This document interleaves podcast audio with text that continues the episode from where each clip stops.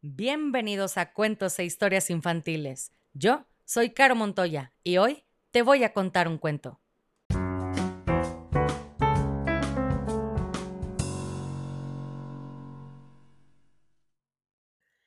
Y el cuento del día de hoy se llama La ovejita que vino a cenar.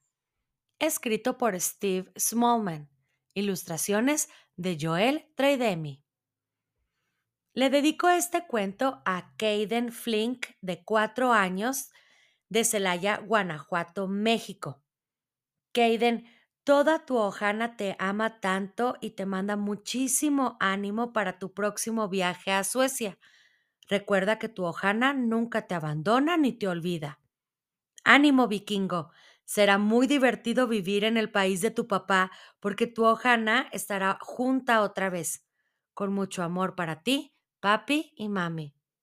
Kaden, aquí va tu cuento. Y dice así. Otra vez sopa de verduras, se quejó el viejo lobo.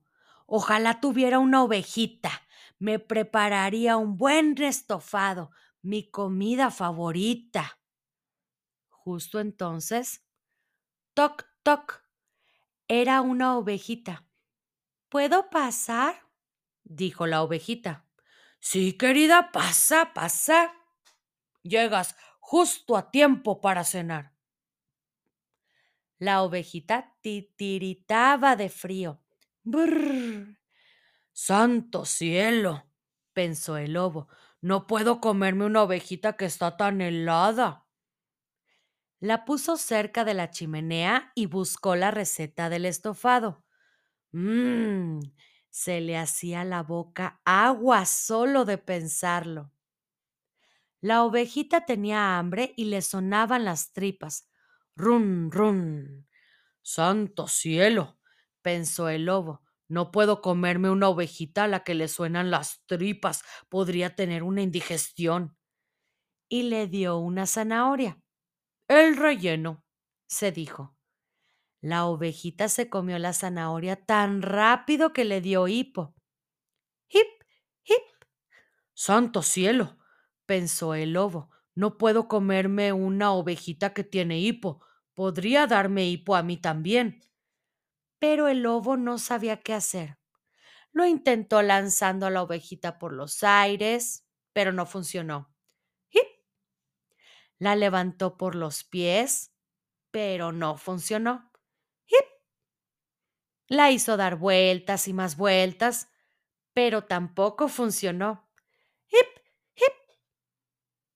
El viejo lobo puso a la ovejita sobre su hombro y le dio unas palmaditas en la espalda. La ovejita dejó de tener hipo, se acurrucó y al instante se durmió. El lobo nunca antes había sido abrazado por su cena y de pronto perdió el apetito. La ovejita roncaba dulcemente. Santo cielo, susurró el lobo. No puedo comerme una ovejita que ronca. El viejo lobo se sentó junto a la chimenea y pensó que hacía mucho tiempo que nadie lo abrazaba. El lobo la olfateó una y otra vez. Aquella ovejita olía muy bien. Oh, refunfuñó el lobo. Si me la como rápidamente no pasará nada. Y cuando estaba a punto de comérsela, la ovejita se despertó y le dio un gran beso. ¡No! gritó el lobo. Soy un lobo grande y malo, y tú eres un estofado. Tofado, dijo sonriente la ovejita y señalando al viejo lobo, añadió Dobo. Oh, señor, dame fuerzas, refunfuñó el viejo lobo. Tienes que irte. El lobo abrigó bien a la ovejita y la dejó afuera. Si te quedas aquí conmigo, te comeré. Y después los dos nos arrepentiremos. Y cerró la puerta con un ¡pum! Fuera estaba oscuro y hacía frío. Dobo, gritó la ovejita. ¿Puedo entrar, Dobo? pero el viejo lobo se tapó las orejas con las manos. Gracias a Dios se ha ido, pensó el lobo. Aquí con un viejo lobo hambriento como yo, no estaba a salvo. Después se puso a pensar en la ovejita, sola, en el bosque. Quizás se ha perdido, quizás se ha congelado, quizás se la han comido. ¡Oh, no! ¿Qué he hecho? aulló el lobo. Se levantó y abrió la puerta. La ovejita se había ido. El viejo lobo salió a toda prisa hacia el oscuro bosque gritando Ovejita, ovejita, vuelve. No te comeré, te lo prometo. Más tarde, mucho más tarde, el viejo lobo regresaba a su casa, triste, decaído, cansado y solo.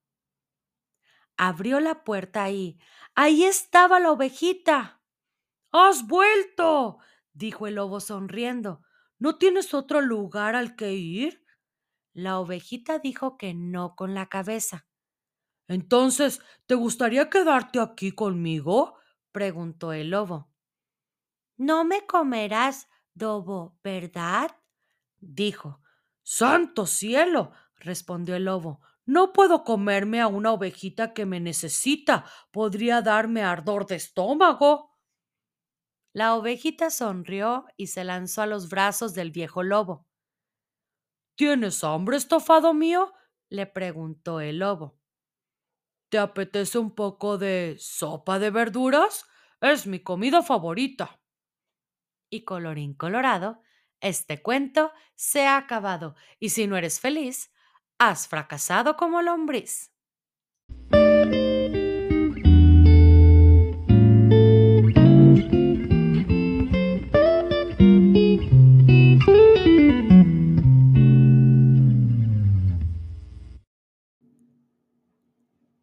Si quieres escuchar tu nombre en una dedicatoria al principio del cuento, escríbeme por mensaje directo en Facebook o Instagram para conocer la dinámica.